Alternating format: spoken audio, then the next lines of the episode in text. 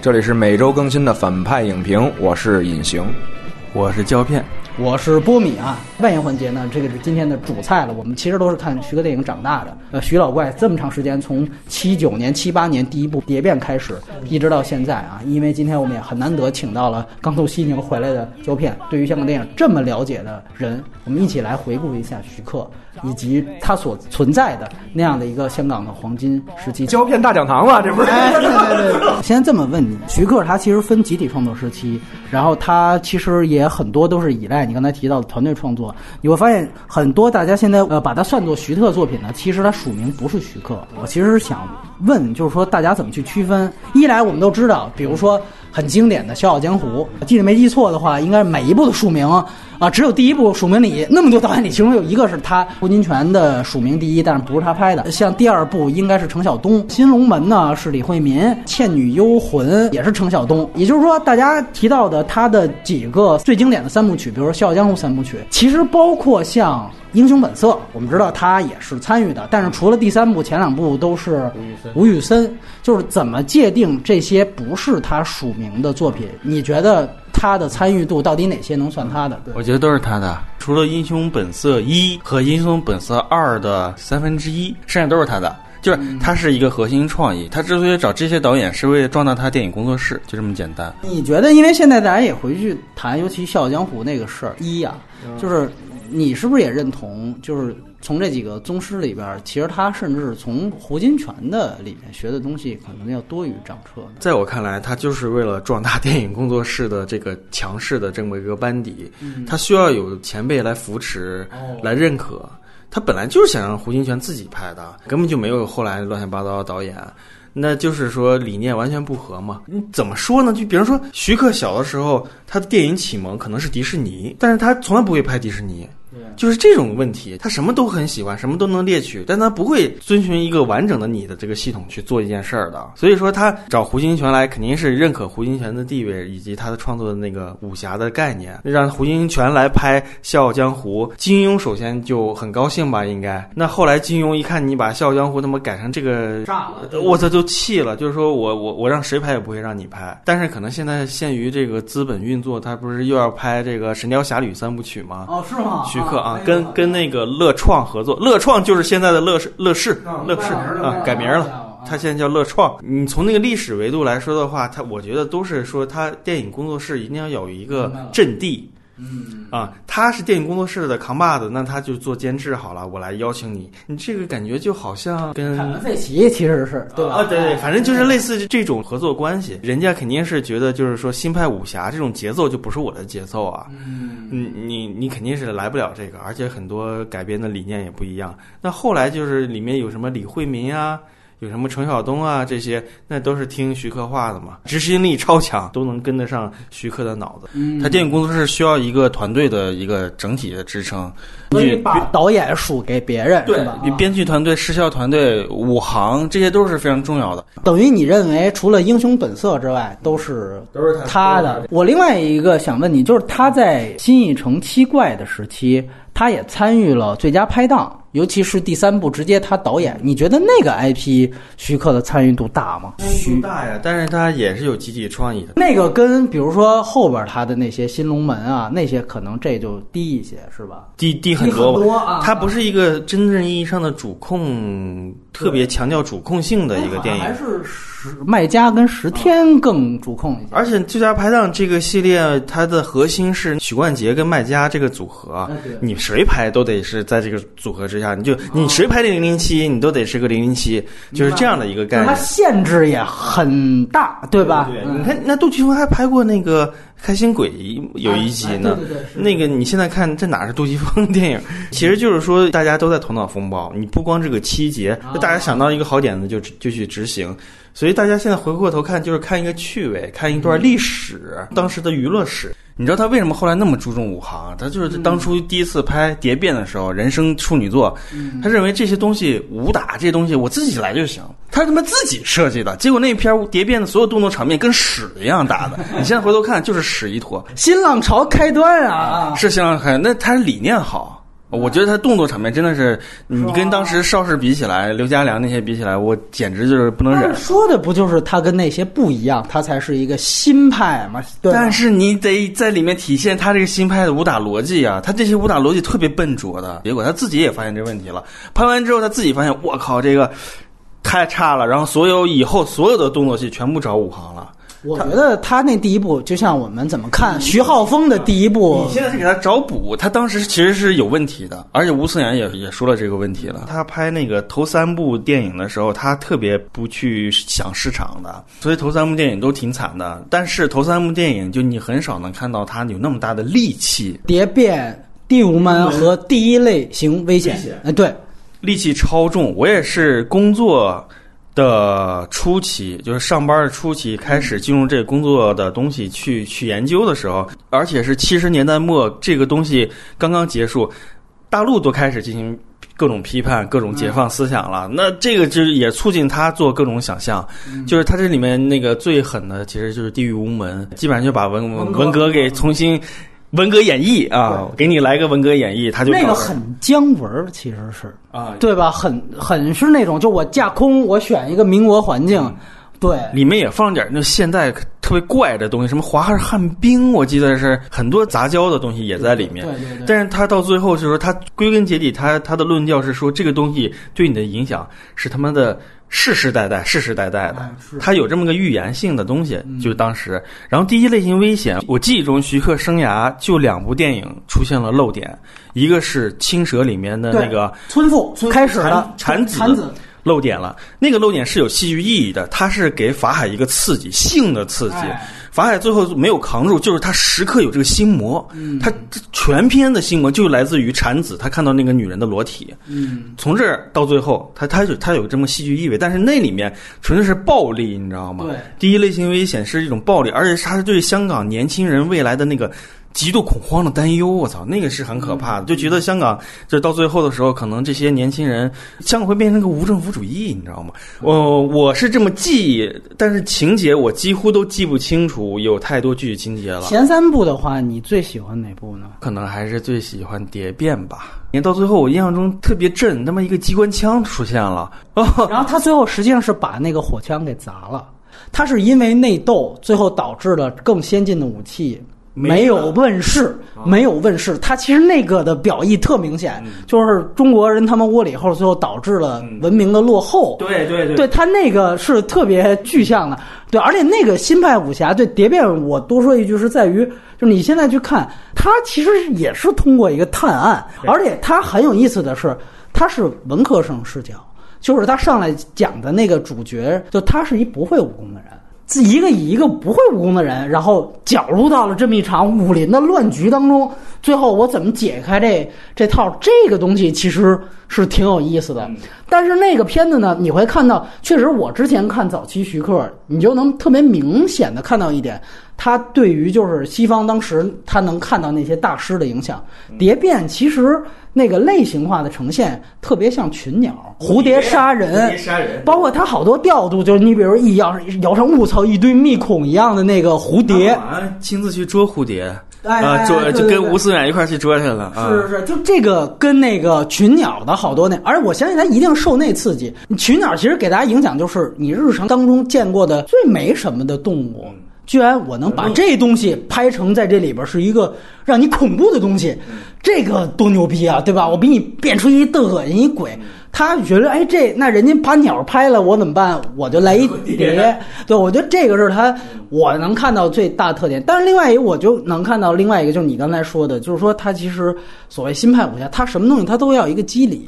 你包括他《威演记》里边有一个女主角，还挺有情感追求，就最后被五马分尸了，也是特别狠的。就那个，他是唯一一个飞檐走壁的，但其实他一直有一鞭子，就像蜘蛛侠一样，就是我飞起来，我一定是有一个物理的东西的，然后其他人就都不会那么飞得那么厉害。就是你会发现，这个是他跟就是其他人不太一样，就。这个是他想追求的东西。我觉得那个确实是很多东西都是新的角度进来。其实就是受好莱坞影响，他让所有东西古典东西要现代化。哎，是这样是这样的而且他最后的主题也落在现代化是怎么被他妈这些旧的江湖恩怨给给给抹掉的。对，那个《第五门》，以前也看了一部分，就你的那个观感，你觉得他前期的这个风格怎么样？徐克很多作品就是小时候看过，觉得好看。徐克拍的东西都挺好看的，热闹。但是是我们俩这个做节目之前翻了一下，就《地狱无门》，包括那个黄飞鸿，刀还有刀，对刀完了以后，那个它里边其实是有很多。他对于社会、对于人，包括那个欲望什么之类的这些思考，包括刀上面那个女的那个，我觉得特生动。哎对。我就想让这两个我喜欢的男人打一架，对对对对赢了的，但是最后又自个儿给自个儿玩儿玩了，就是那种对，就是那种欲望的那种那种反噬。就是我觉得他就是那会儿的作者表达。巨充沛，对，但是你看他从那个拍那个叫什么《红色宇宙》那北上开始吧，基建，他就没基本表达无能，我觉得，或者说他放弃表达。其实是我为什么觉得他这一步就到这一步找回来点儿。对我为什么？我觉得他前面很多东西都是在尝试。哎，我终于找到一个我想讲的事儿了。完了，我再把这些特效攒起来，再再用在这上面，我觉得是这种感觉。因为当时看的时候，我就问波米，我说他是多大岁数拍的这个？就是你刚才说那个年年轻人戾气的那种，他是二十多岁拍的吗？就是我就感觉他确实是有那种觉。我说哇塞，这片子就是年轻人，就是我思考也不那么多，但我就是要要弄完了，我给你抓住一典型的事儿来，没错，来给你狠着玩儿。而且他中间做了大量设计，我觉得还是挺比比大护法真强多了，你知道吗？就是比刘德水强多了。但是我是觉得有一点，你虽然提到他前三部票房不怎么样，但是我确实觉得，如果我们站拉在新浪潮的维度去看啊，你比如你去跟严浩和玄华比，我觉得徐克，你从他前三部你就能看出来，他还是商业片导演。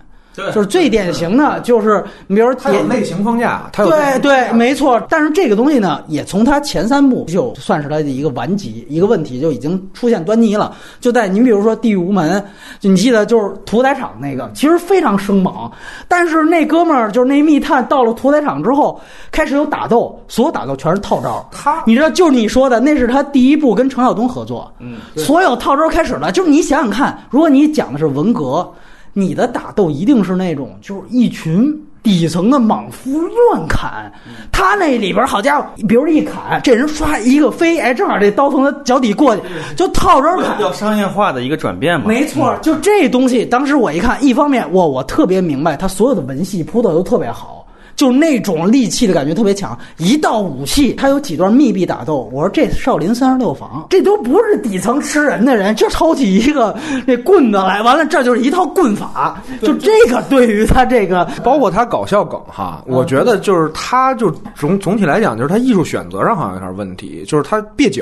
没错，没错。就我我也不知道胶片是不是能能能讲一讲，就是他洗过来，对，就是他这蹩脚是因为他压根儿反感这一套，但又不得不做。还是说他这人本身就是一个特怪，就是上一秒下一秒不搭，就是怪搭。对对对，我觉得他是对就是对蝶变的一个反思啊，就是完全的矫枉过正啊。对对对，就过这么多年，不是不是，他往后所有的都有五指，涉及到一旦涉及到动作，全全部交给五指去做了。就不仅是五指的问题，你比如说《地狱门》里边那场戏，就是那个保安队长跟着他到屠宰房说：“咱们重新查一下。”这场戏特紧张啊，对，就是他随时可能在后边用。刀子，他非得在这儿再给你来一搞笑啊！对对对，对吧？就是这东西吧，你往后看看他《鬼马智多星》，他拍喜剧的路数了，对对对，他就有你看那个是是一种风格，但是你延续到狄仁杰的时候，他就变成蹩脚了。没错，没错，就是我就是它本身，它是因为我机械性的添加这种东西，就是说我有一个。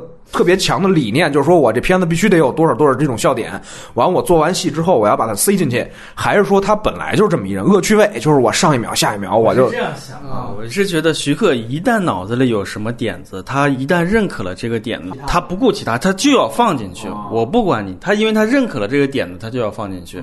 他是这香港这一类人都是这个毛病，我明白这种啊，你成龙都有这毛病，对对对对对啊，就你在说什么我都不听了。然后呢，第一类型危险。哎，我这次是第一次完整看完，就这个片子，当时香港被禁了，然后现在我们看这版本，应该是它其实是一个拼贴版本，是找了一个那种就是有点枪版镜头和它真正出碟的版本的一个混剪。我看那版本是这样，特别牛逼，就是一会儿糙，一会儿这画面细。那个结尾，其实前面我觉得。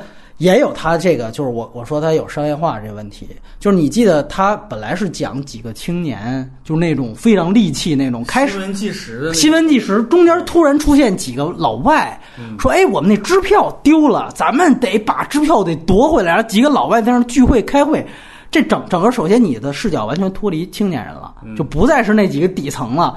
完了之后，你其实讲的是一个盗匪片的这么一个框架了。就中间那一块，我是大失所望。但是他最后那个，就是在那墓地的那场巨暴力的那场血腥屠杀，是相当牛逼。然后最后就是那个高个儿，就是他前期御用那高个儿，最后从那个正派手里把机关枪。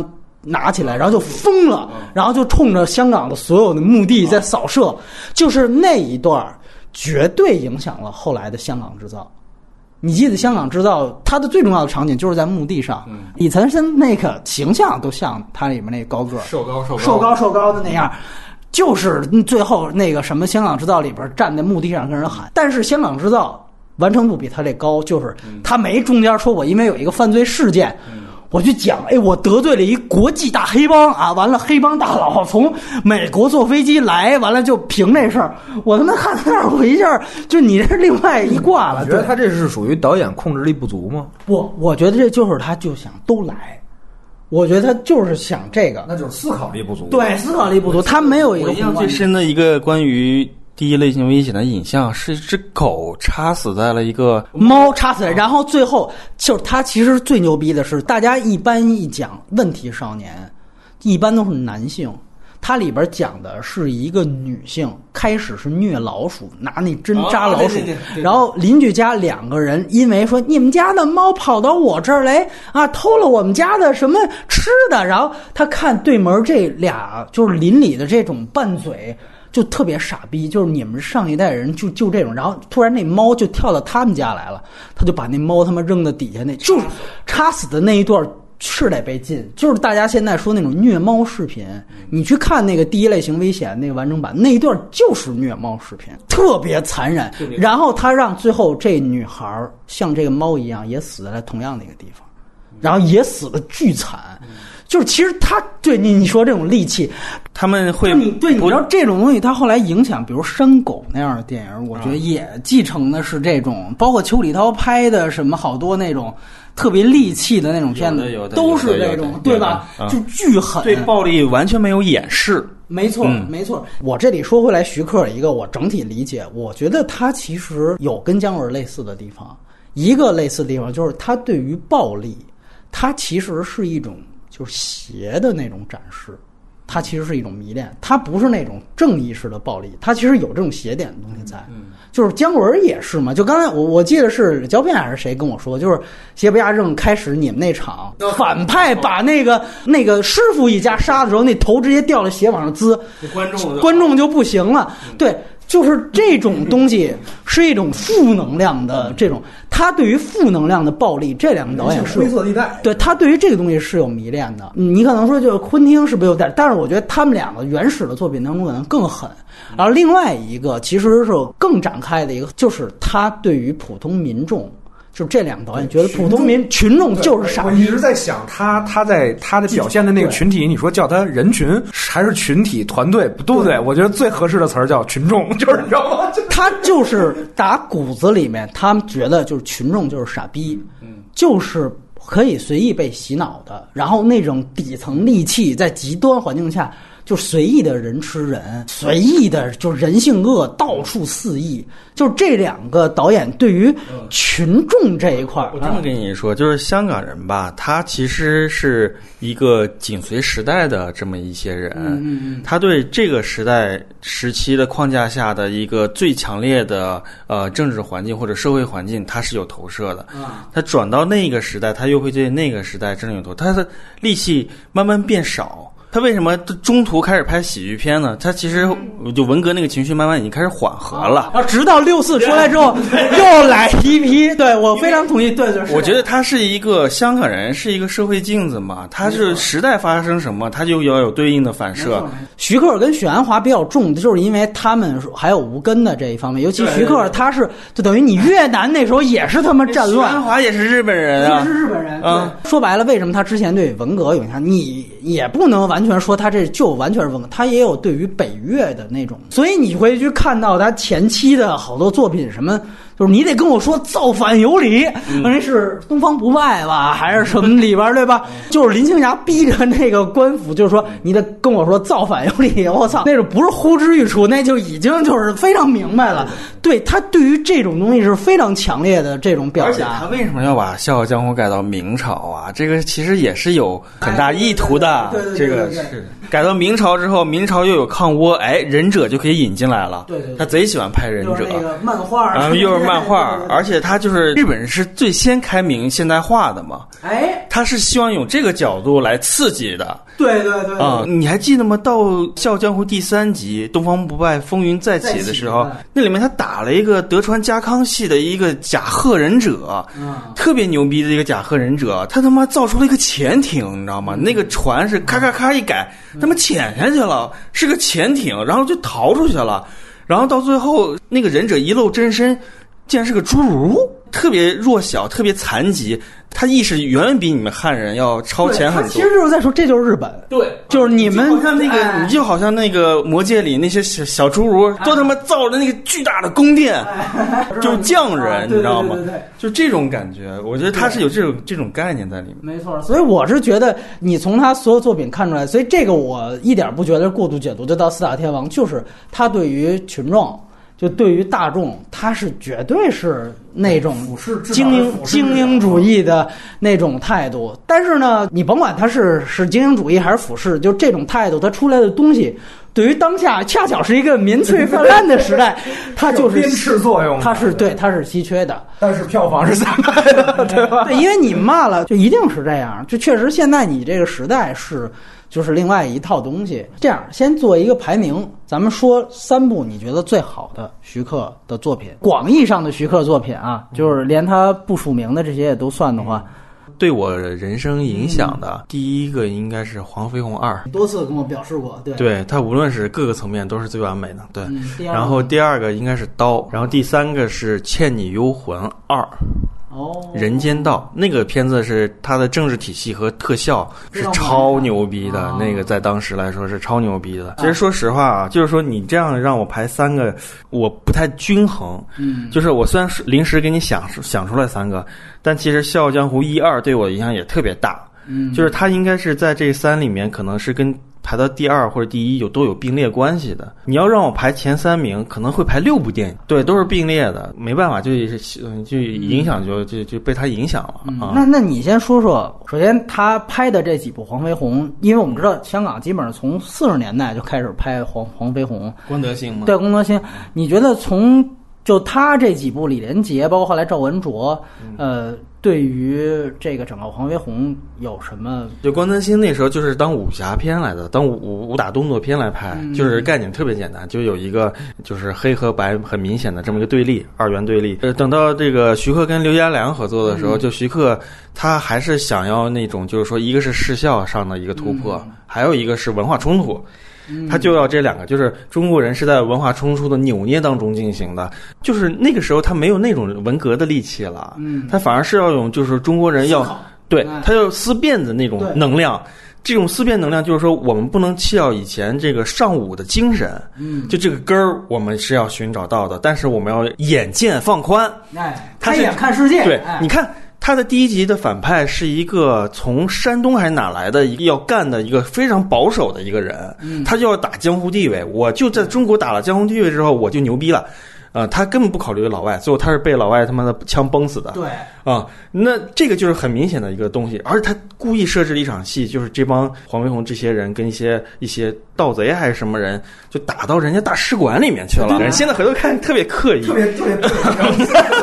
中国这这这些什么呀？就是他不管你黄飞鸿多么有多么有地位什么的，你们就是一群那个莽夫，打群架的。对，你们都是莽夫，在我眼里，这个东西反思就是，呃，我觉得还流于表面。就在第一集里面啊，第一集最好角色就是那个反派，他死在了人枪下。对，这是最精彩的。他其实有点把那个就是《夺宝奇兵一》里边那个梗。哈里森福特他到了一个呃第三世界，对面那个人在那耍大刀了，然后他啪一下一枪，操，走走走了走了走了。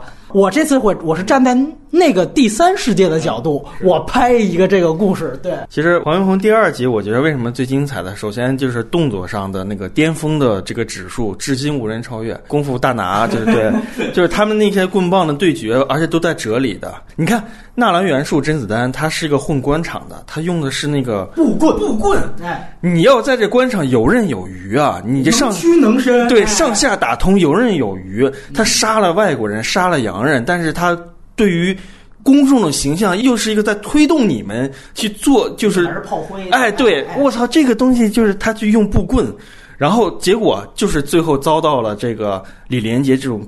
刚韧的这种革命的这个心态，最后用这锋利的那个刺的那个东西把布给拉开，直接割喉。我操，那个那个东西冲击力特别强。当然，这个这是这一层面，还有一层面就是中间这个他在描述整个就是白莲教还中国人的这个状态，什么就是白莲教其实跟义和团似的，对吧？就这个就这个东西揉一块儿了，对，揉一块儿了。然后就是中国人那种愚昧无知、没信仰。我就说的没信仰的这主题特别震撼，小时候我都看哭了。是什么？就是那个张德。会打小孩，就是说中国人往哪逃啊？咱们还逃什么呀？他们中国人都他妈这样了。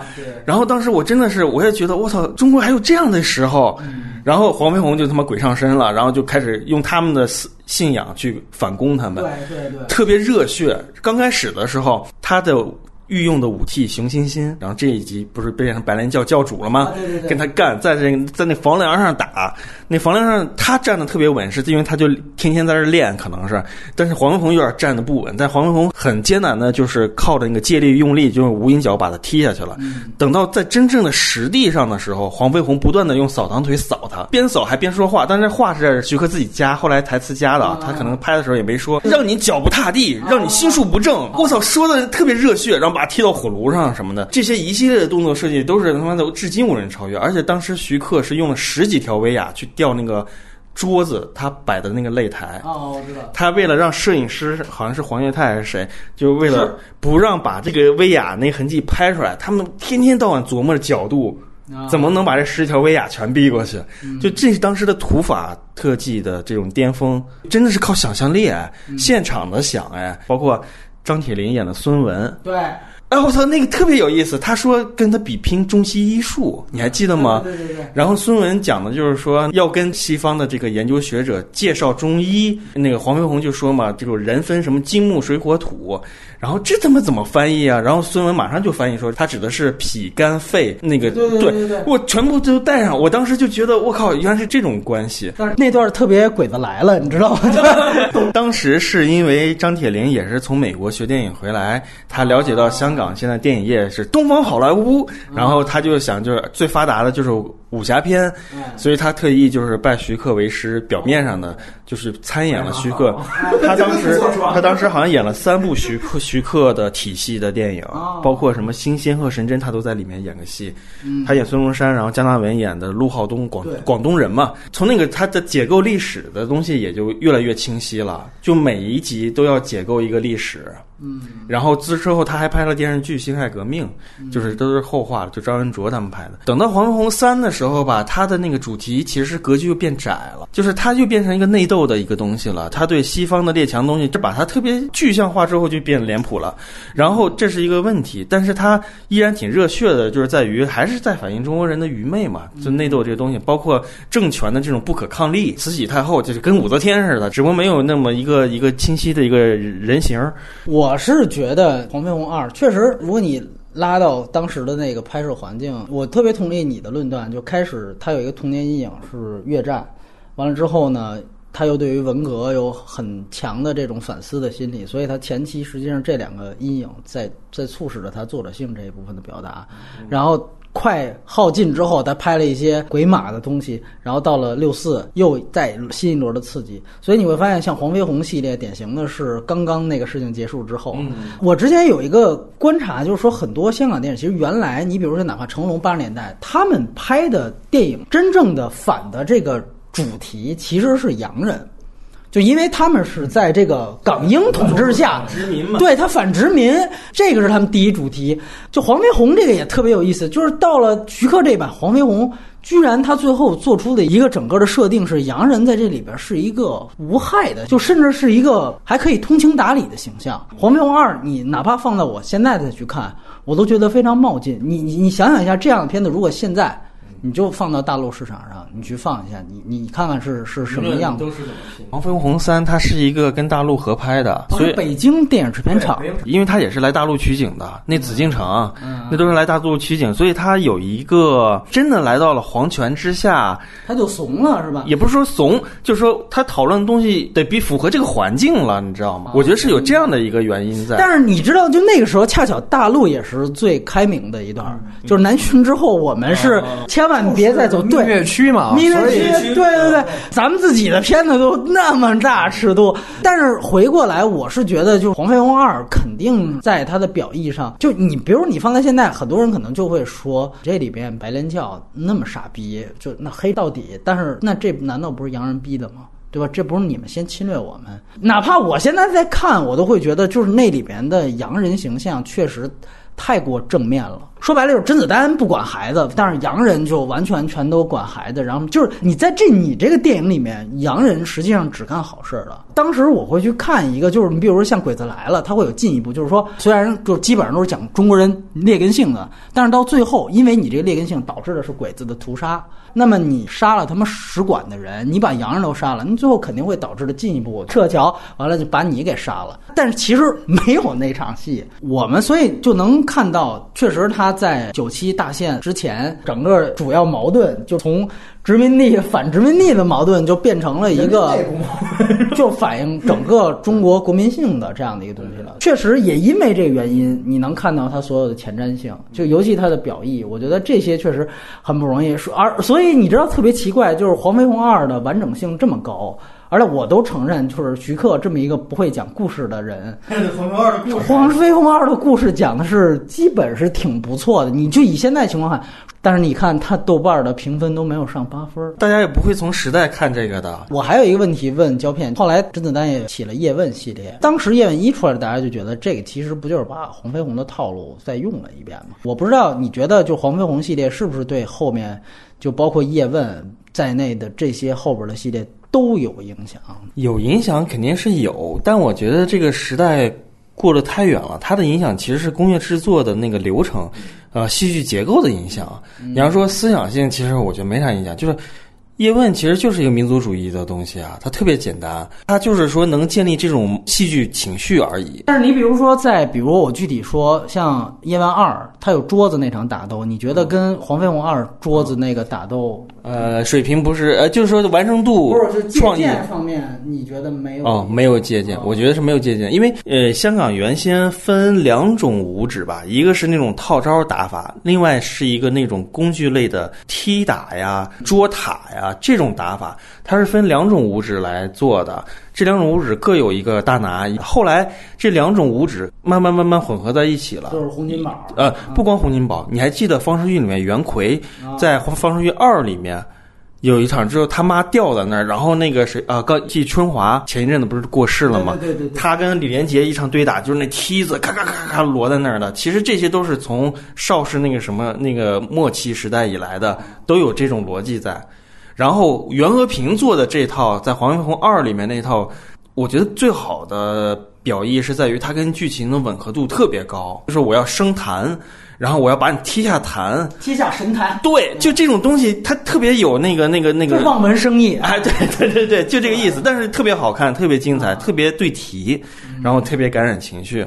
你说对叶问叶问的影响，我觉得没有那么大。叶问那个动作设计都是洪金宝做的，嗯，咏春拳洪金宝拍了三部，《赞先生与找钱华》和《败家仔》，还有一部老早的八十年代初，这三部是咏春，像你可以拿去当咏春拳的教程去看。你要学咏春，你就看这三部电影就行了。说回来，就是他和黄飞鸿关系有限。你刚才提到的《刀》，你排在第二，嗯，这个片子聊一聊。对，就是刀还是带有一点点徐克在他拍刀的那个三四十岁，跟他以往刚开始初期拍的那种暴躁感是有联系的。嗯但是初期的暴躁感对我没影响嘛？我刚才跟你说了所，以只有刀刀哎是有影响的，因为刀。他当时我印象特别深，刀是他妈的农历春节放的电影，票房奇惨无比。你说的我是香港香港哦奇惨无比，因为这电影他妈就是奇惨无比的一个电影。对对对，然后谁谁会在这对，个谁会在这个时候看？然后大家都觉得这个当时的舆论是观众的舆论是，哎，我徐克怎么变成这个样子了？不武侠了，然后不那个不搞笑了不哎不不东方不败不浪漫了，然后你怎么？然后再加上当时赵文卓跟这个梅艳芳谈恋爱，各种八卦在干扰这个事情，都是后来就是香港评论评论界哎把刀青蛇和金玉满堂就把它就拔高了，当然它质质量确实好。当然青蛇也是因为是火，也是因为在中央六放过之后，嗯，才。广泛讨论起来的。刀这些都特别《大话西游》那种，大话西游哎对对对啊，对这个都是因为他们在香港失败了。对才导致于我们用另外一个文化角度、文化角度去看它的，就是开眼界嘛，对吧？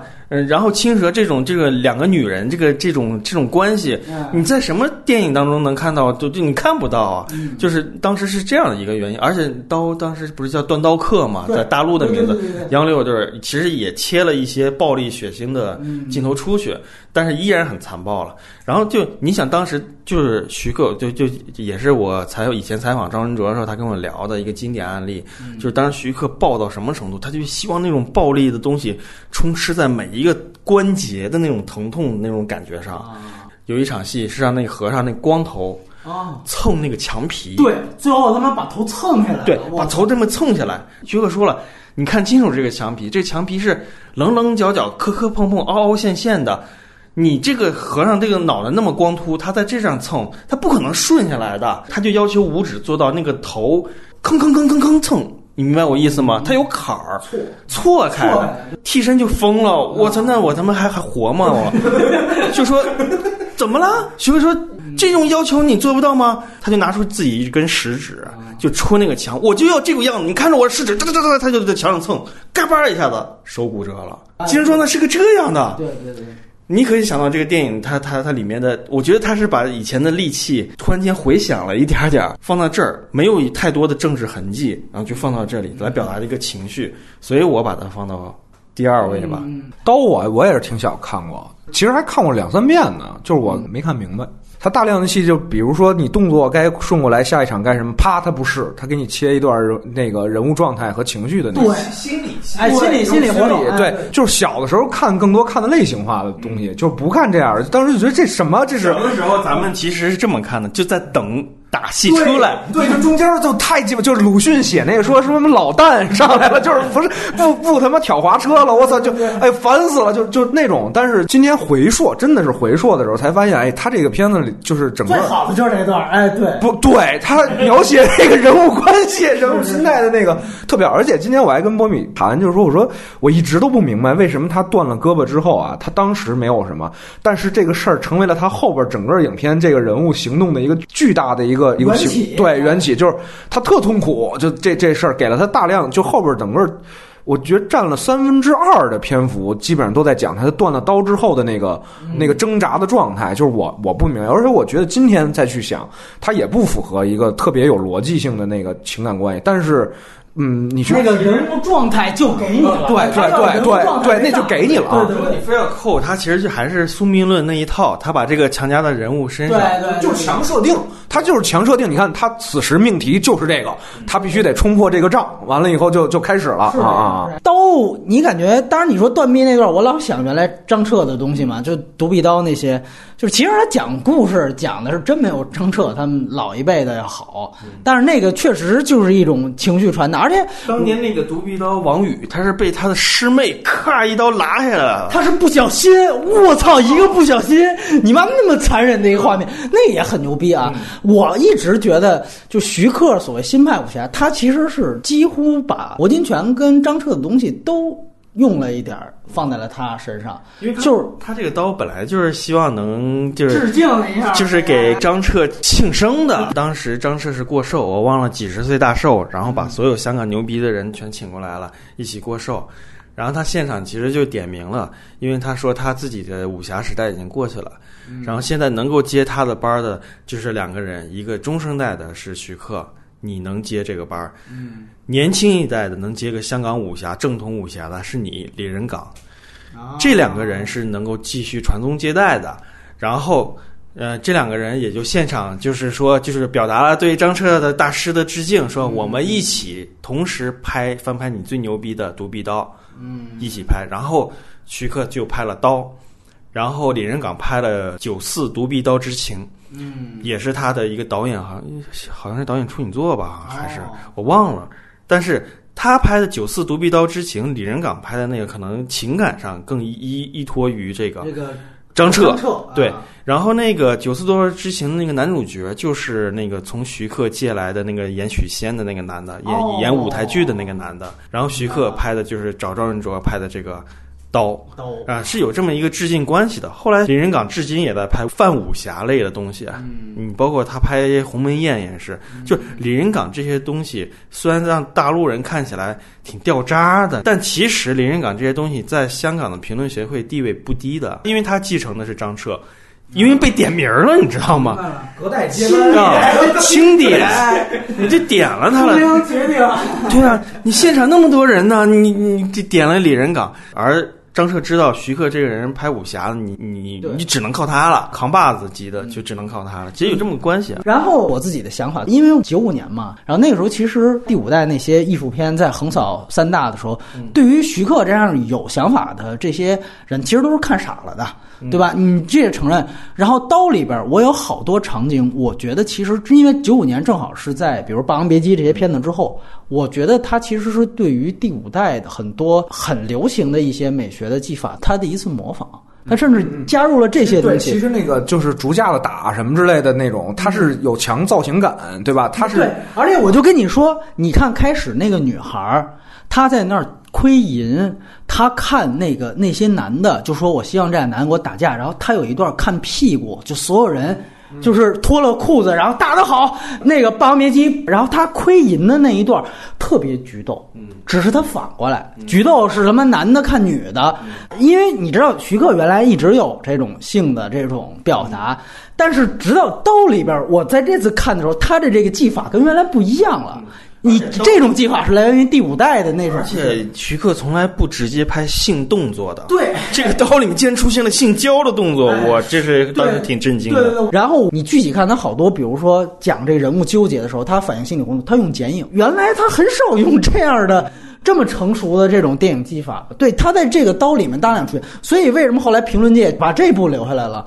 我觉得确实他在技法上也善于学习那种。还有就是他的动作设计嘛，也是跟原先不一样的，他不再是那种造型优先的东西了，它是一种那个计时优先的东哎，西没错了。，他不是李连杰在这儿，哎，我是当当当当当当，然后就这歌就上来，对，包括陈晓东也是造型艺术，没错。陈晓东最喜欢就拍的是空中摆个姿势定格，然后下来之后那个人死掉，就拍这种东西，然后就是这样的一个东西。他但是他这里面是计时的，并且他有一个反威亚的行为，就是他吊在那儿练的独臂刀。我操，这本秘籍他妈只有一半儿，我他妈理解不了，我得先吊着我才能感受到那种刀法。对，你就他有点回到蝶变那种，对，哎对，后来他爆点儿了，他一刀把那个掉的那个绳儿给拉断了，然后就开始耍起来了。就是这个反威亚，你知道吗？变成计时了，这个特别牛逼。然后你那第三名是《倩女幽魂》啊，二，我觉得是他有很多大胆的设想和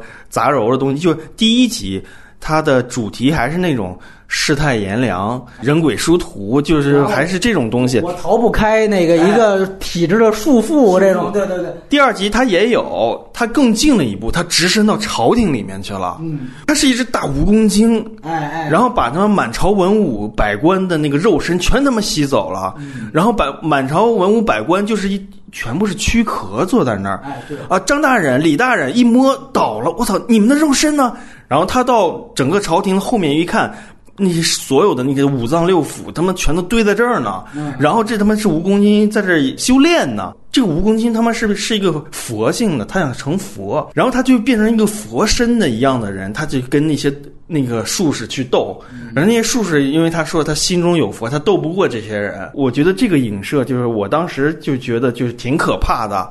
然后这加上这个电影里面的所有的特效，都是当时我看起来是最牛逼的。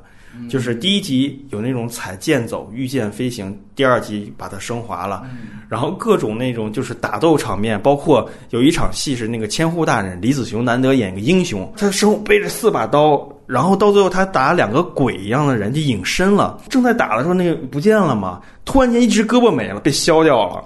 我操，他妈打不过了怎么办？然后这个胳膊还在喷血呢，他就把从身后把一个刀拔出来，咬着，然后再拔出一把刀，用自自己身上血还是别人的血，把那两个人形给滋出来了。那两个人形做的特别真，就是那种没有透明的，但身上沾着血在跟他打。对，然后他就就这样把那两个人削死了。然后那那个镜头运用的特别屌炸。还有就是张学友这个人物，他身上有很多变法术的东西，但这些法术的东西吧，就是它的原理是移物，就是把墙移到这里，把山头劈开，它只能做到这些东西。然后那些小点子，我觉得特别好玩。就是这个片子是在技术上啊、想象力这个层面，还有它的一些所谓的世界观，以及它的政治隐喻，呃，是融合在这个整个这套系列里面最巅峰的一部。嗯啊，小的时候我是反复看，反复看。你觉得你现在回去看，你觉得他政治方面我觉得是是从六四来的，政权特别容易被篡夺，会会被一个人主导。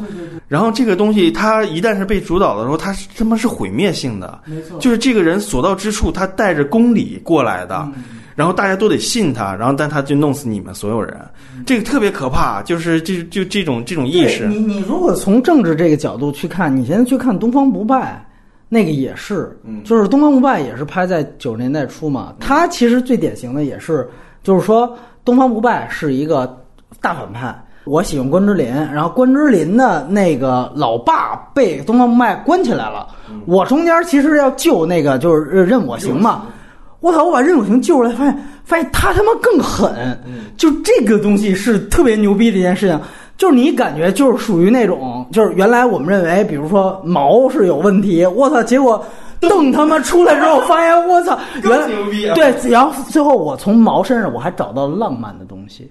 你不觉得他其实六四之后，他实际上是有这样的一个感觉？对，就原来那个林青霞那人物，你还是有浪漫的一面的。我操，那个特别特别牛逼。那你现在解读的话，空间可大了。比如说他穿着一个红色的这个大褂，没错，然后我就红色这事儿，你说法海，你就记青蛇里边法海最后一块红布大红展翅，大红展一块红布把那俩罩起来，你说这什么意思？我操，你就想就厨艺端嘛，就这种多抢，然后里边是逼着许仙洗脑，中字舞跳的，所以他确实这些方面都太 都太牛逼了。这样的东西。青蛇的时候是那个《白娘子传奇》什么的那个电视剧在在在大陆盛行的时候，所以那个青蛇是给你感觉哎哎怎么还怎么不一样对，怎么不一样啊？这个是而且大部分人会觉得你这个拍的不对，对你知道吗？你想，他叫青蛇，他他妈其实绕开了白娘子跟许仙，他把整个性觉醒放在了法海和他妈张曼玉这儿了。对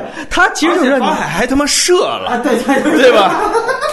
那是最牛逼的。而且我跟张文卓聊的时候，张文卓就说我当时我也不知道是演啥呢，后来回头一想，我操，原来是这么个事儿。啊！而且他其实你在看港版，他有那个动作吗？他好像是拿一个什么那个喷火器还是什么消防栓在水里面，哇鼓出来一个气泡啊！那那个就是那个法海没憋住，但是那个现在必须说一句，就是现在在看青蛇，就跟看那黄飞鸿一样，你就感觉就首先那个滤镜，他们大量滤镜就是一个土法炼钢的状态，但是就人物关系啊，人物以现在这套标准肯定是看出很多问题的。对，就是说白了，赵文卓中间消失了。对吧？他讲那个许仙在被两条蛇一夫多妻的时候，因为他在想梗嘛，没错他在不断想梗的时候，这个人物关系就有点乱了。对 吧对，我回赵文卓中间看，我怎么没了？你现在去看，比如开始他放了蜘蛛精，其实他已经悟出来这事儿，就我不能老按照法理去走，所以他已经意识到这，比如说蜘蛛精这事儿，我得给他放了。结果最后你会发现，他对于两条蛇还是那个，你对你就会觉得这人物光已经完成，怎么他们最后又回去了？青蛇，顺便说一句，这是徐克挂名导演的所有作品里边豆瓣评分最高的。我觉得这个是非常明显的原因，就是女性观众。但是我觉得徐克拍女性是不太行的，而且我一直不觉得他跳出了他对于性的那种，就是徐克拍女性都是架空的呀啊，是她不是现实女性。对对对对，他可能有一点点都市女性的那种模样，或者说是什么的。就你哪怕你看十三姨，她都是一个我是一个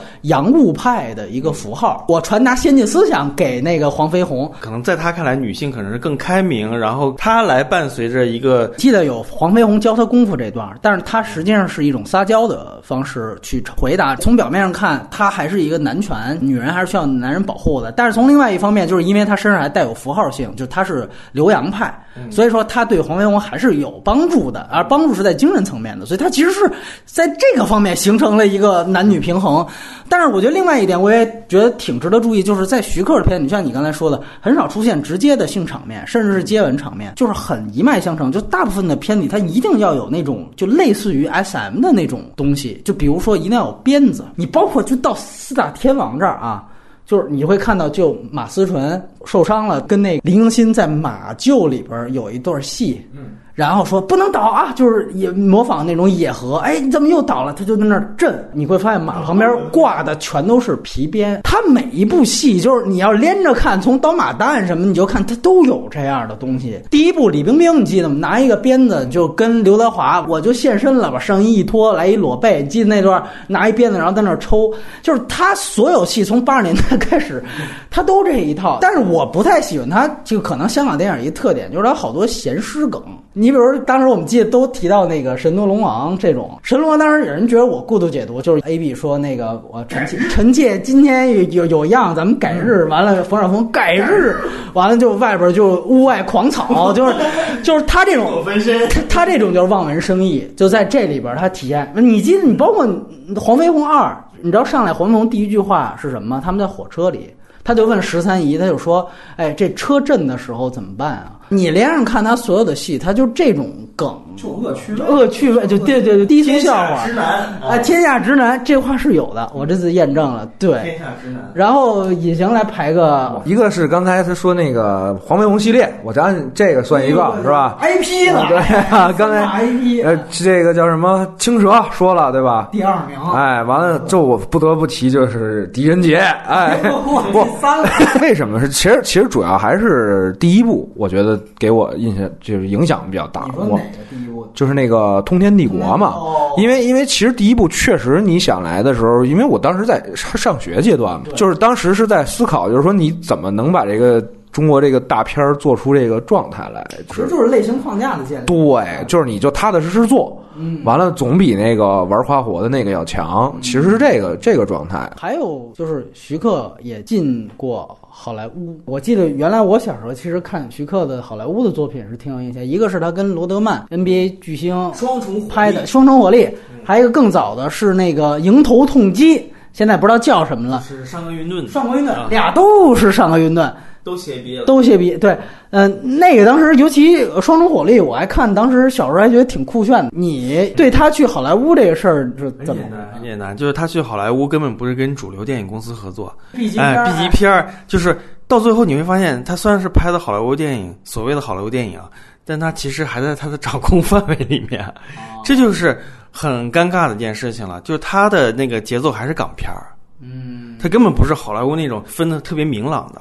他这个有的时候突如其来就来一场打戏，或者突如其来就来一场，不知道怎么想的，就是灵感到了，就是拍了一个什么玩意儿。他有这样的问题，他跟吴宇森不一样，吴宇森是跟好莱坞厂牌合作的。那你觉得为什么在厂牌会选择吴宇森，但不会选择他？就是运气。吴我觉得还不太一样，就是徐克永远不会放弃自己的主动权。他甚至后来拍了一部感觉好像是好莱坞电影，就是《黑侠二》，但其实其实他妈完全就是港片儿。是是是，那里面还有几个明星，后来现在也是挺出名的。那里面他全是港片儿的概念，什么变动物，摔跤手变成了一个大蜥蜴还是什么大怪兽，我操！就是这种都是都是那种他觉得这是一个好莱坞能吃下的东西，但其实他的那个投资啊、完成度啊，远远达不到标准。纯 B 级就直接录像带啊，这样的东西，他真你的意思就是说，吴宇森表面上自己的个人标签儿，什么放白鸽，其实都是很表面的。他是真的能够能屈能伸的，他妥协性更大。对，而且吴宇森，我觉得是在于他的那个标签更适合国际化，就是他的那种战斗，就是双枪或者空中腾空射击，哎哎，他是其实是 MTV。慢镜而对的，哎，对对对，我我就是你换成国际语言，它这个是个 MTV 的东西，所以它很好国际化，所以有人就要你这个。是所以他就能在一个厂牌里面，他就要你，比如说他去拍《断剑》，那是他第一个就是大获成功的电影有限吧，可能啊。啊，六千万票房呢。大家当时的所有的香港媒体评论就说：“我操，那吴宇森你已经被好莱坞给弄死了，你的任何英雄浪漫都没有了。”所以他去好莱坞，他自己是做了一个大的一个妥协，但他知道他他的优势是在哪里的，他的执行力就是给所有制片看，所以他才能拍后面的。Face Off，对吧？我操，那个就是一个当时就是大家全轰动了，然后美国媒体评论特别高，可能现在不行了。当时说暴力美学这个词，就是他妈好莱坞那边人过来的，说你拍枪战戏像芭蕾舞，但是徐克就不行，他没办法那国际化。他自带体系嘛，他这体系没法跟别人相融。最明显的原因，徐克不是拍枪战电影的，他是拍这种冷兵器交战的，他是拍神力的，一掌下去，好莱坞不理解这种东西的。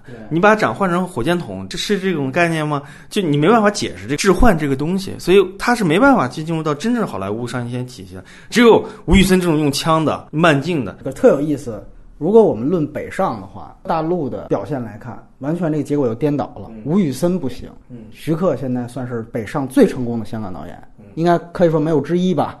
我觉得杜琪峰其实也不行，王晶那种就不说了，他没有什么口碑上的东西了。那这又是为什么？就很有意思。进入好莱坞，徐克输了，吴宇森赢过，但是哎，到大陆完全颠倒。因为大陆吴宇森那套太传统了，就是就是像爸爸妈妈在教导我们一样，就是他的那种真善美太那个教化意义了。说教，太教化了，了所以说这个东西就肯定是大陆年轻的观众肯定不喜欢这一套，但是有人突起了，那就是林超贤，他就是用现代的这个枪战的语境，他就咵一下子出来了。你无论是拍体制怎么怎么样，或讴歌啥啥啥，但是他有这个技术，吴宇森没有这个技术，陈嘉上也没有这个技术可。是你刚才提到，包括以前也提到，说他自带体系，可是他到大陆来，该什么威虎山啊，什么这个那个，他也来。威虎山，你想想，成龙也拍过，就他喜欢这个戏剧，就这个戏剧他喜欢，他不管你是共产党打谁谁谁，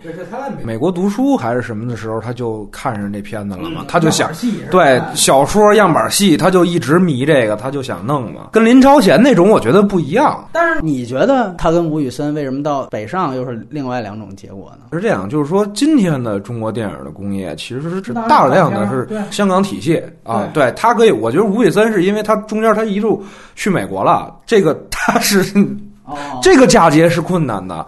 第二点是文化上来讲，他他这个武侠上啊，还有他探讨的一些问题，其实都是今天大陆存在的这个问题，而吴宇森已经飘出去了，已经飘出去了。对，我觉得是有这么一个问题。就是反倒是因为吴宇森在好莱坞成功过，所以耽误了他北上的这个 啊，是吧？是这意思是吧？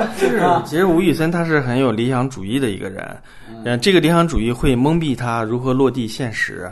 他拍《赤壁》的时候，他非得把那个好莱坞的那个工业体系、工会制度什么乱七八糟的那个全引过来，根本没办法因地制宜嘛。这中国又不是这个样子的。对，就是你，你甚至可以说，就是他们北影厂拍黄飞鸿也好，方世玉也好，什么这这个香港来这过，基本上是两千年之后的电影工业的起步。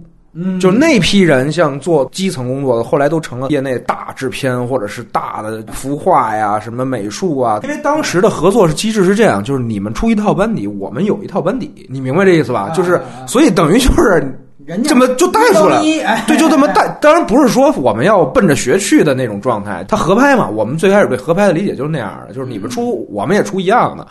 等于是这个机制带起来，那你想想是等于是徐克是这个这个机制建立人之一，他自然在这个大陆有一个独特的话语权吧？我觉得，嗯哦，对，导演上面的那吴宇森这飘到中国来，那谁听你的呀？对吧？而且我是觉得，真正徐克他还是关心技术。其实吴宇森，别看开始说你说把工会标准引进来，但其实他对这些东西是不感兴趣，是也甚至是没有概念的。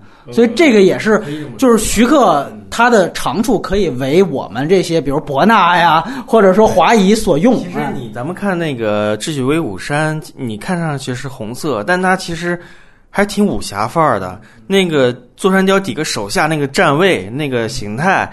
也是挺漫画化的，而且座山雕他们这个人设就是从他妈日本游戏来的，《铁拳》里面的山岛平八，你去对比那个造型一模一样的。他在一个这样的情况下，他好这口，那你说八一厂谁他妈知道山岛平八是谁啊？你就 设计一个大坏蛋，那就就就大坏蛋的样子不就得了吗？然后 S M 鱼腩，这不就坏嘛？就就就来呗。嗯，我觉得是这样，他玩这个东西，解构，他在解构这个样板戏，对，就是在玩这个东西。比较有意思其实这心态大概类似于沙家浜的词是汪曾祺写的。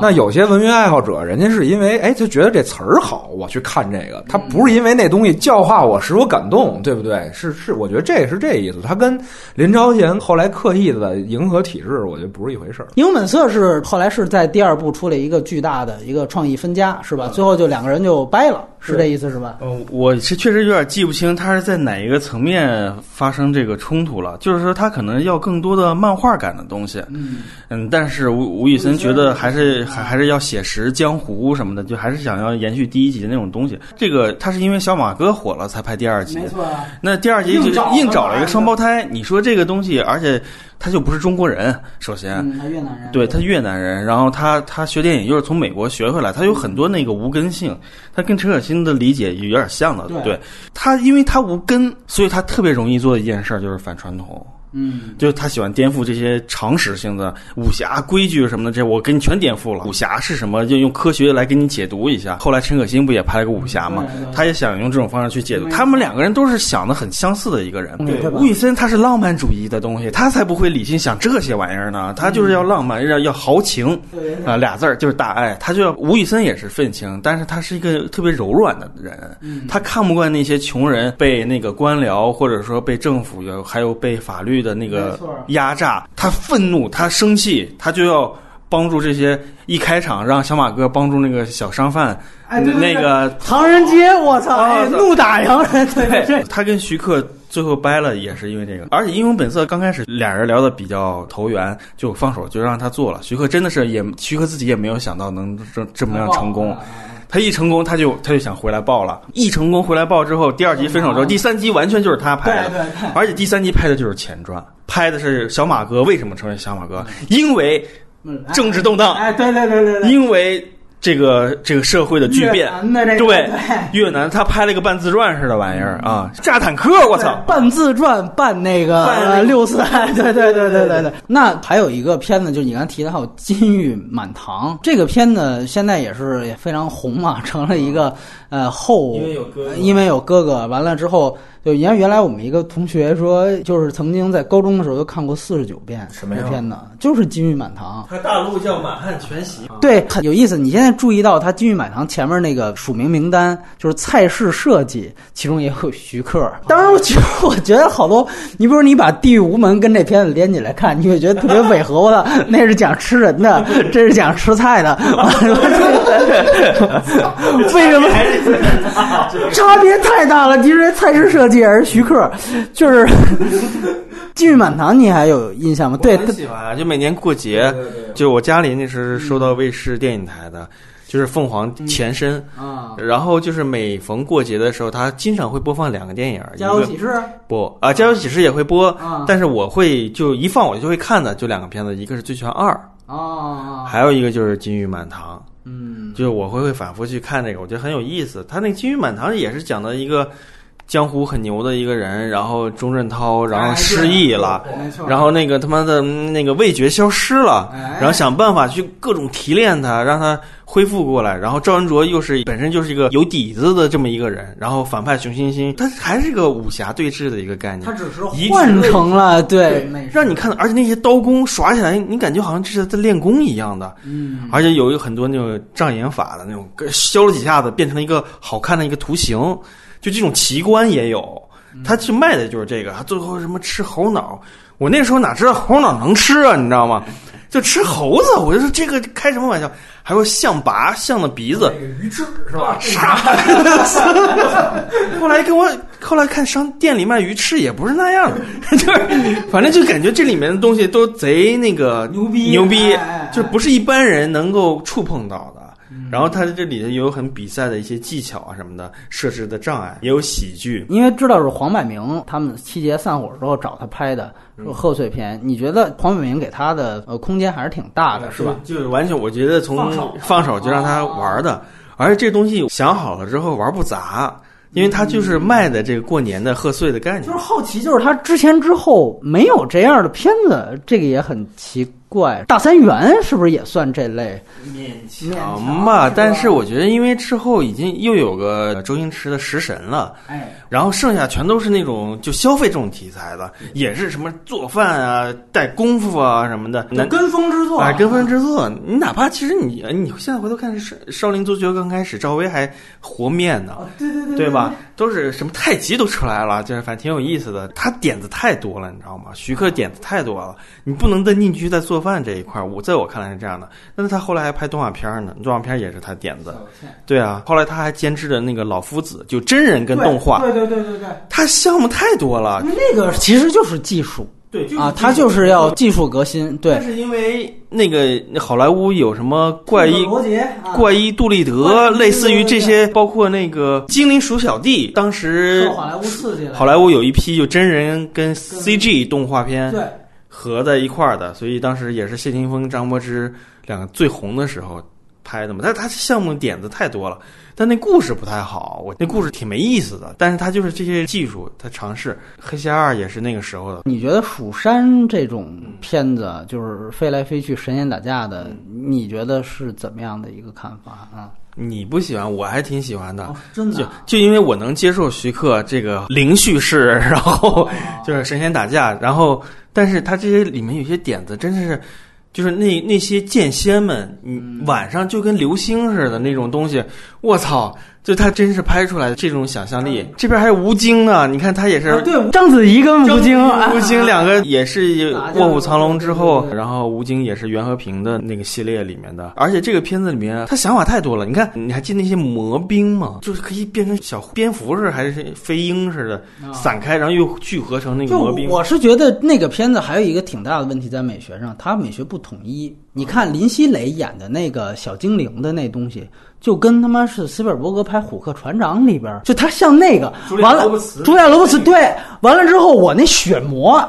你单看也挺牛逼，但是它是另外一个体系美学，你明白吗？就是它，就是你说点子，但这是不同美学的东西。就在我我看的时候，就是我操，怎么一会儿这一会儿那？你包括这里边四大天王里边这个被包的拿刀的那个风轮，不就是里边说找张柏芝，最后说就是圆形的刀找到张柏芝，就找到他的真身，不是也是从《蜀山传》里边那个日月经纶哎，日月经纶，对对对，不就是四大天王里边这这啊被对被冯小生干死的这个，就是你这美学都是就是东一脚西一脚，对，我哎倒没觉得特别，因为它本身就是一个狂想式的东西。哦，我就很接受，我就能接受这个，就是而且他你看连故事都不讲了，就是他纯粹就把想象力就完全扎在这里。你看像那个吴京，他拿那把剑。那那把剑，那个很像那他妈亚瑟王似的那种感觉，插在那上面。啊，是是是，然后这个剑就是叫什么开窍，你知道吗？对，又是望文生义吧？就是你得开窍，什么叫开窍？你钝剑你打利了，然后结果这蜀山也塌了，很多这些想象力。而且你说，我说我不满是在哪儿？就比如说里边提到说什么三种力量合一才能赢，完了三种力量我提出来的是精神力量、重生力量和宇宙力量。我去现在看，我说这龙门飞甲什么变知真假，我说这这他妈也当概念，还扯 还写出来呢。我说这太中二了，这什么玩意儿？你明白这意思吗？我觉得还行是吧？我我觉得这一点啊，是源自于他从小到大读的那种地摊通俗吧，啊就是就是那种就是也不是特别严肃的那样的一个武奇侠类的那种的那种小说，那他读了呃太多了，就是而且那小说里面在形容这些东西的时候，词汇量其实就就没有那么多嘛。我觉得他就是就这么个意思啊。但是这个这个啊，这个确实是一个有点尴尬，就是，但他确实有展现很多想象力的东西。那个丹丹臣子就是古天乐演的那个人，他有一个带刀的翅膀，然后打打打打打，然后也是特别的套路吧，跟一个自己一样的人，哎，对对对对，就两个人在转刀郑伊。健也打，对对，两两个人在转刀，然后郑伊健是因为有日月经轮，日经轮是防守，月经轮是攻击，然后他们两个人就互相用这个来对抗，就那个打的其实其实挺好看的。这个动作设计好像还是袁和平啊，袁和平做套招的这种就体现在这两场戏上了，剩下全都是天马行空没招的。我我还想起来，就是你记得林熙蕾。她钻进那古天乐的钢盔里之后，然后她有往出弹的那个动作，就那个完全是卡梅隆的深渊，里头有那个水柱往外，像根绳儿往外，就是他那个特效的那个那个片子，大家注意一下，就是现在著名的大型强奸犯，他是维恩斯坦监制的，不是监制吧，就是发美北美发行。不是，他全都署名的，就是你按英文翻译就是监制，维恩斯坦兄弟。但真的是有，我感觉是《卧虎藏龙》之后啊，他也想来一次这种就是三方合作，是不是有这个意思？他的创作起点是卢卡斯《星战前传》，就是《星战前传》是全数字化之后，然后给他了一个刺激。他就想，我操，我当年这个也是拍过你这个正传的正传 对，然后这个我新蜀山剑侠呀，我再来一轮儿。对吧？啊，他其实是受那个《星战前传》的刺激才拍了这个，而且这个中间酝酿很长时间，是为什么呢？因为当时香港嘉禾跟中影连续拍了三部这种，呃，数字技术武侠片，《风云雄霸天下》、对《中华英雄》，还有《决战紫禁之巅》，每一部都在下滑，是文俊、刘伟强跟中影一块儿去合拍的。然后在下滑的时候，他新视觉，他八六年建立的那个，然后就一直在酝酿这个东西，从九九年开始，这几年一直在酝酿这个东西，直到二零零一年才完成。这工作量是特别特别大的。他当时没有完成很多很多概念嘛，你就能看到这里面血魔到最后是一座大浪一样扑过来之后，然后那个五台山的和尚拿着那个双手挡着他，然后血魔这么一吼，那个手就挡不住了，哐，整个山头全碎了。你说他以前怎么拍实现这个这个东西啊？他就只能靠这个数字来实现这个东西。这里面确实有很多梗，他妈的前面挖了坑。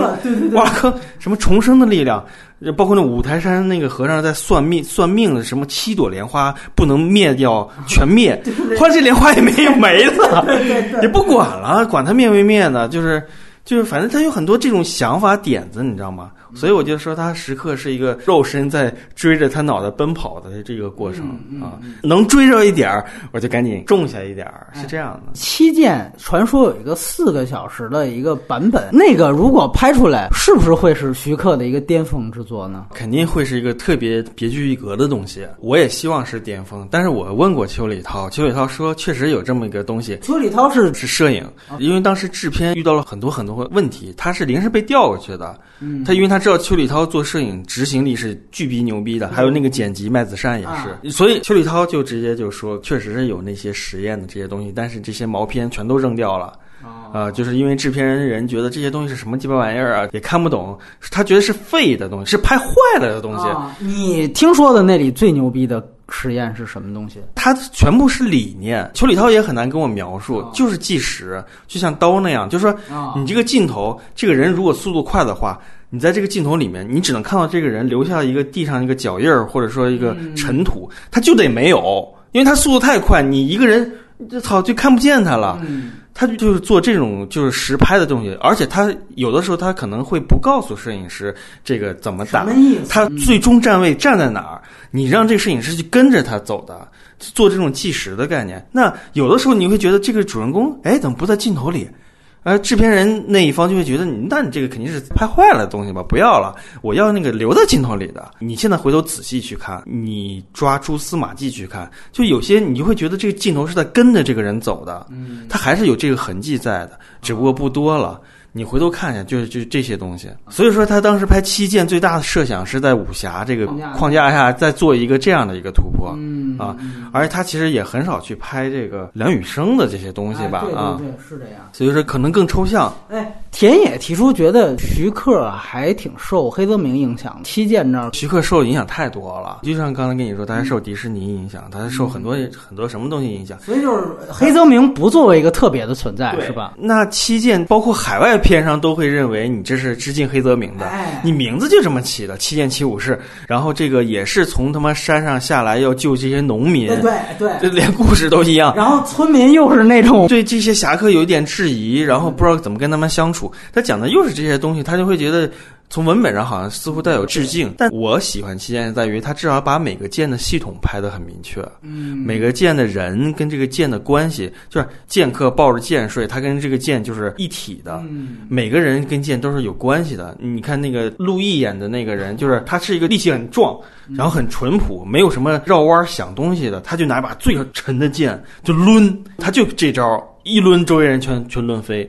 然后你像杨采妮那个角色，就是说他在寻找一种变通，嗯，他对这个世道很困惑，他就把最难用的一把剑天瀑剑，就一个把手双刃的，这可以剑来回来回穿梭，就让他要灵活，就是这么一个东西。就每个人都有个跟剑有关系的，他把这个拍出来了，我觉得就已经挺挺好了。你换谁去琢磨这些事儿啊？但是四个小时看来是就永远不可能，因为都扔了。都扔了。徐克自己从来不聊这些，是吧？好像没有人问他。同时，你可以问很多佐证的人，你问邱宇涛是最好的，他也告诉我。但是你也提到，就是其实他不告诉摄影师意思，就是你应该是问徐克，就是你他妈到底你的要干嘛？终极的实验是什么？终点在哪里？对，现在没有没有没有这方面的资料，对。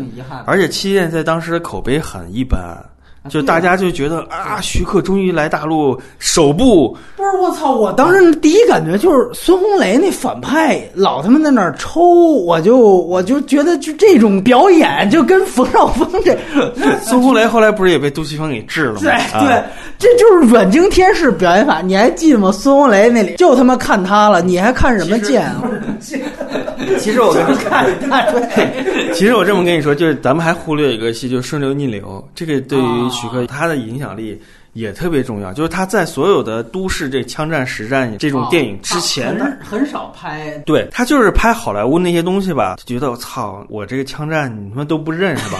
他就回来，他就在亚洲跟哥伦比亚。亚洲合作的这个电影，当时哥伦比亚亚洲好多片子呢。卧槽龙也是嘛，天地英雄对吧？对对，啊，然后他就跟哥伦比亚亚洲合作的这个顺流逆流，他在里面做的实验其实是给七剑做铺垫的。哦，我后来想的，就他这里面就产生了这种视觉镜头，就是这个人刚在这儿的，然后过来之后，这个镜头没了，镜头再过去，这个人已经走到那儿了。嗯，就是说你人在观察事物的时候会呃迟钝。他把这种迟钝和对方那个机敏就表用镜头哎表达出来了。他这里面有很多设计，比如说那个谢霆锋一一一群人在那坐电梯呢，其中有五百，他但他找不到了，他就赶快摁了一下那个电梯，把电梯一摁停。这不是电梯有惯性吗？所有人啊就摔倒了，只有一个人没倒，站在那儿，一看就看就是五百，他就马上就去追这个。他有很多这样的想象。他把安插在一个都市枪战片里面，包括那场特别牛逼的那个、那个、那个、那个挂那个绳儿，在在楼房间穿梭那种枪战，而且那个动作逻辑你都是看一遍，有的时候会懵的，你得重看第二遍才能把逻辑性看出来。后来张东健跟大叔那导演我也记不清了，他们拍过一个电影叫《哭泣的男人》，这是一部非常失败的电影。但是这个电影里面有场戏就是完全致敬《顺流逆流》，他就在楼道之间拍那种都市枪战。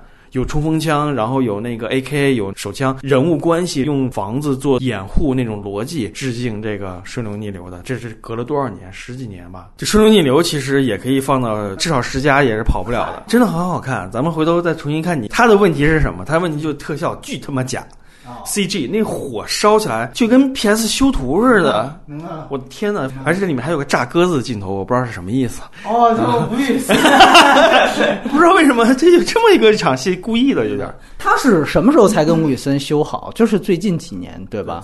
中间其实相当长时间两个人是不来往的，是吧？他们根本就没有交集，啊，对。一个去好莱坞了，然后一个一直在本土在做事情。其实吧，那些事儿那么多年了，你这俩大老爷们儿，你还记啥呀？你就就就跟徐克跟那个李连杰一样。啊，但后来过了几年之后，李连杰故意拍了一个黄飞鸿铁鸡斗蜈蚣王晶的，来气徐克。你他妈把我当那个机器来使，我操！我就给你拍一个，因为黄飞鸿没有版权，你怎么拍都行，你怎么演都行，你哪怕用以前电影的元素再提取再演都行，没有版权。然后三年之后，徐克监制，洪金宝导演，黄飞鸿最后一集《西域雄狮》又把李连杰、关之琳、熊欣欣全找来了，包括黑侠第一集就是徐克电影工作室扶植李仁港，黑侠也是张彻系统的一个电影，就是一个被压迫的一个人，然后怎么从这个体制里面逃出去，然后再反攻体制什么的，然后碰到一个 Muse 这种电影，它是走张彻风的，然后李连杰是主角，徐克来监制，那个时候关系就已经差不多了。当时他跟李连杰分道扬镳，导火索是什么？就是他在《黄飞鸿三：狮王争霸》这个戏把李连杰用的太过度了，就是很多高难度动作，李连杰已经这个工作量透支太大了。徐克的要求也特别严格，他的这个问题跟詹姆斯·卡梅隆和阿诺·施瓦辛格分道扬镳是一样是一模一样的。因为当时詹姆斯·卡梅隆就轻视这个阿诺，阿诺也会觉得我不能永远像机器一样来完成你这个东西，但他就是指挥性的东西。他对李连杰也是，李连杰那个棋子儿的那种感觉，包括消费他的这个英气的形象、正义的形象，就是这种东西，就是剥削，其实啊，就真的是透了，就累了，所以他们就有这个问题。当然，可能还有一些更具体的问题，你就只有当事人才能更能体会了。其实本质上，徐克在片场还是一个非常严厉，而且对于动作标准非常高的非常高，然后非常严厉，然后非常要听我的。姜文型，也是姜文型。你觉得他最近两年是不是就好一些了？四大天王什么的这些，我不觉得，不觉得还是这对，除非他去做监制，他去做监制的时候没，原来那么，比如说他监制两个武侠片了，一个尔冬升的三少，三少，然后再加上 袁和平的那个奇门遁甲，嗯我觉得他就是说现场会执行这些东西，然后最后看袁和平喜不喜欢，或者尔冬升喜不喜欢，要不喜欢再想想别的呗。最后还很好奇啊，我当时也很不喜欢《龙门飞甲》，我也不但是我很意外你不喜欢，对，因为你看，你觉得四大天王是一个对他原来的集大成，但是很多当时喜欢龙门飞甲，也觉得你这是比如说新龙门客栈，说龙门客栈新龙门客栈，这又是一次技术升级。你觉得这个本质，你有没有想过为什么那个不喜欢这个？呃，最根本一点啊，就是虽然是三 D 时代，或者说有 CG 提成，哎，但是我觉得它没有超越新龙门《新龙门客栈》的最后的那几场打戏，完全没有超越，它就完全是在水平线之下的。它很多时候是做一个实验，而且这里面有很多不成熟的 CG，我也不知道为什么徐克非得用画师画出两个人在空中打。你为什么有些地方你不真人去打呢？那些画师那画出的那个人人的重量感特别差，没错，这个就暴露了原来他什么青蛇，还有什么好多的问题。对对对，就是这个东西我特别不喜欢。啊就是虽然我知道你是卡通喜欢动画画动画感的，但是这毕竟是两个人。嗯，然后还有里面就是说，我觉得他有一点没有给我达到一个高潮感觉。嗯，就是就是人物得到最后，你看《青龙门客栈》的时候，人物到最后你逼死到那个程度的。对，然后那个奇观就是那种那那个非常残酷的压倒性的，一个人打三个，三个人都被虐死了，然后最后又冒出来一个厨子，然后把人干死。然后哎，但那这里面没有这种想象，他可能会设计很多一些小点啊，那个什么一些挂一些布局丝儿什么哎，的，对然后人人三 D 了啊都，哎，对对对，但这些东西我都觉得他在解释他在动作节奏上都没有那么好。然后我特别不喜欢这里面有两个陈坤这个概念。哎哎，明白了。我觉得特别假，特别硬往上编，哎你觉得这东西跟他原来拍《双龙会》是不是？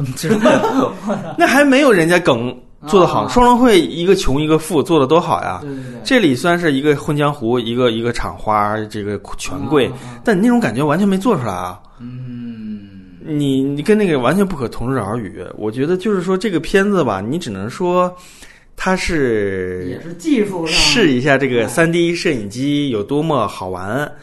你看大决战的时候，你还记得吗？我印象特别深刻，就是李连杰那个头上绑的那个绷带，嗯，它飘到你眼睛那儿，对对对对，这还不是说扔飞镖扔干嘛？他就想试一下这个东西，它的实验性就是它的技术的一个一个范畴的这种感觉，对文本的摧残太太大了，这是比这个狄仁杰系列要大？大得多。哦而且狄仁杰毕竟是内部在对比，啊他不是说我要跟新龙门客栈或者说跟胡金铨比，你没办法跨越这个这一层东西，里面的情感逻辑也都是非常将就的。那你觉得，因为那个戏也有这个政权内斗的这种宫斗，你觉得那个的政治表达就 就更捋不清，就是让人啊因为这个戏特别垮，就让人不想去解读啊。啊，而且人物的，就是人物的单一立场特别的而那个，而而且确实就是龙门客栈跟新龙门，它的政治表达是非常明显的，使得你到就是龙门飞甲时候，就感觉他自己也不想在这方面做点什么了。没错，他也不琢磨这个东西了。没错，而且里面真的就像咱们刚才总说的什么龙门飞甲、辨知真假这种，就是水词儿，一筐筐的水词儿，特别多。这而且那些戏吧，说实话，就是那种就是说，他可能失去了一个以往在那个九十年代初期头脑风暴的那个团体的一个质量。就他这个团队的质量可能也在下滑。你比方说两个人怎么去乔装这些梗什么的，你没觉得有什么了不起的对啊？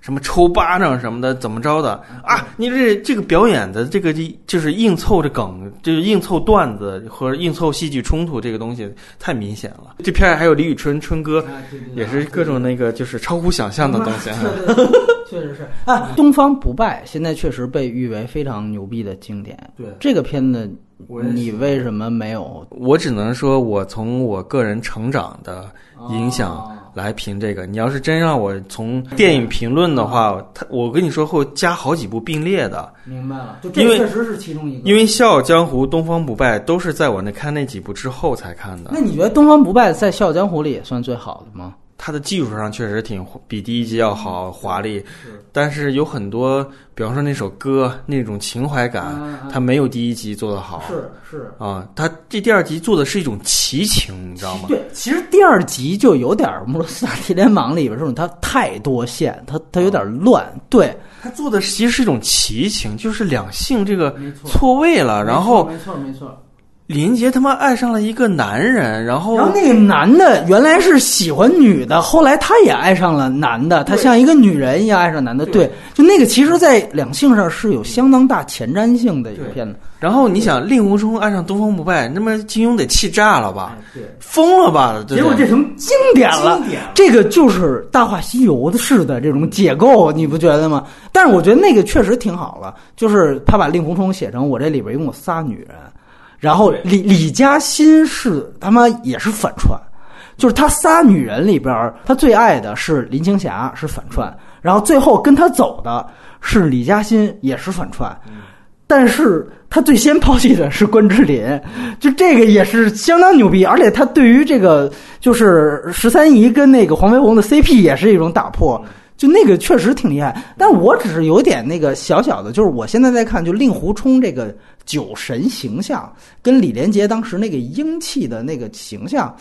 就是我是觉得这方面，因为许冠杰，我觉得是更合适一些。其实我觉得他是想把李连杰，因为李连杰有小子气质，啊，他想把小子转型对是这意思也不是说特别转型，但是就小子冒险气质，你知道吗哦？他其实是把这个气质放到了令狐冲这个身上的，许冠杰那个气质可能更好了对，啊，因为他就更像个更潇洒，对对他更像，因为说实话，他有点文化，唱歌。你哎你 这咱们不是说歧视啥，就是摆在这儿的。他他他唱歌，他对这个情感是有理解的。文艺中青年的文艺中青年，对所以他对这种东西选他也是对这种东西有理解。你那李连杰是因为他功夫底子，还是因功夫底子占据了这里，然后他他这要捧成巨星嘛，那你就演这个角色了。其实他有劣根性的，就是这他给这个令狐冲加了劣根性的。他就是说见一个爱一个嘛，对一个你到现在看女，如果现在女孩看这，肯定觉得有点别扭的。渣，对对对，有点渣但但是就是因为他是那有一个变性的，所以他就不是一个常理的一个三观的体系内。我觉得最牛逼的还是林青霞让他的臣妾去陪，我操，睡一晚，然后就真睡了然后，就问他，你到那天到底是不是你？他就不告诉他，他就不告诉他，宁死也不告诉他，让令狐冲就陷入这种情网里面去。我就故意的，最后我这块儿就是你把我肉身杀了，但是我在这儿我虐你虐你是对对，就这个，其实最后那块儿特别的。大话西游最后那个，你不觉得吗？就是我觉得这个最后是相通的。以你现在来看，对我觉得就东方不败在这儿。哎，那你小时候看，你没有被这个什么影响三观？这因为我看《东方不败》是长大了，哦就已经上到高中了才看的哦。就我反正就是就是阴错阳差，就是到高中才看的。有点懵而已。呃，就是也不懵了，因为大大概也已经了解到东方不败是这么个东西。电视台总会介绍林青霞，啊，盘点个林青霞十大角色，就东方不败第一的，哎，就盘点个李连杰十大角色，令狐冲都会有，你就会明白这些东西，它大概是这个意思。然后那个时候，其实说实话，电视上那个我看到的那个令狐冲这些形象上，其实都不够好看嗯啊、都没有这李连杰就是巨星，你知道吗？明白明白。因为大家都认巨星就是标准啊，或者说什么的，都会有这样。就所以，就站在东方不败，你回去看，就《龙门飞甲》里边陈坤那个就不太行，是吧？就是哎，确实是不太行太。别扭了，太别扭对了啊对对！对后来的东西，你要说就是吃老本儿什么的，有的时候我会，我甚至都觉得《龙门飞甲》它它是一个在吃 IP 的、啃 IP 的这么一件事儿。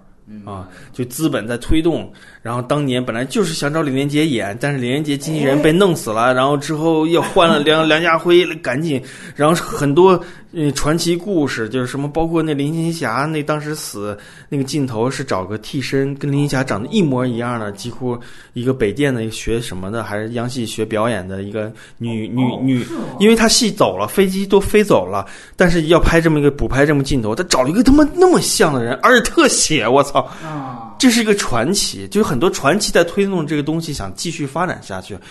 大家也吃这一套，电视上每次播收视率都那么高，盗版碟卖的那么火，你就拍续集呗。它是一个吃老本的行为。行，哎呦，今天盘点的特别多，你知道，我相信最后留下来还是，哎，那什么什么你们没提啊，对吧？还还是会有的。你比如说《鬼马直多星》，其实就这种，就好多人说，哎，这个当年我多牛逼什么的，我觉得反正就是大家应该不会看这些电影。我看一个采访，就是说徐克在拍这个《四大天王》的时候，他的那些副导们也都没看过徐克电影啊，就是他老九十年代那些电影。咱们现在看他这票房垮塌呀什么的，就是大家对这个徐克，你除非放到一个强势的 IP 组合，嗯，北虎山那。西游啊，周星驰啊，西游，你看第二集都已经垮了呀，对吧？就是对他玩的就是尽兴了，但是观众就进入不到他体系里面啊。